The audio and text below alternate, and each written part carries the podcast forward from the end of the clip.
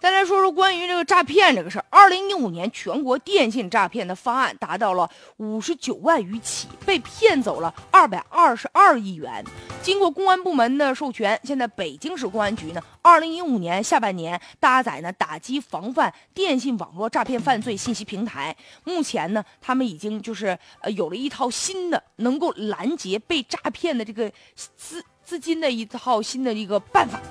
你比如说，当一些账户。被骗转账之后，如果警方发现了，立马警方就可以根据这个账户，然后进行监控，就能进行拦截。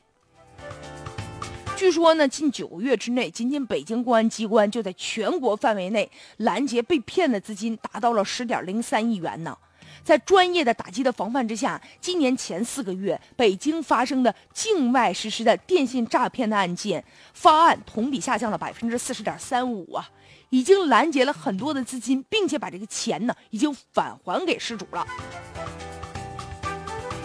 其实你看，以前爆出来一些电信诈骗的案件，当这个受害者意识到自个儿被骗了，报警的时候，警方还得立案吧，然后通知银行吧，然后再进行这个账户的冻结吧。所以这样一来呢，可能会有一个过程，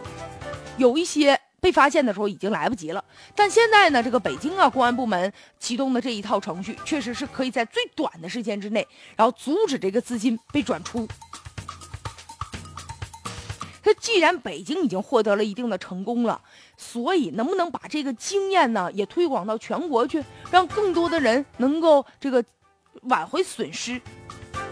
但与此同时呢，就是这个骗子确实啊，这手段再高明。可是，作为普通的百姓，我们一定啊，平时要有这个安全防范的意识。就，但凡说到钱这个事儿，但凡动了钱儿了，您千万脑子里要打一个问号啊！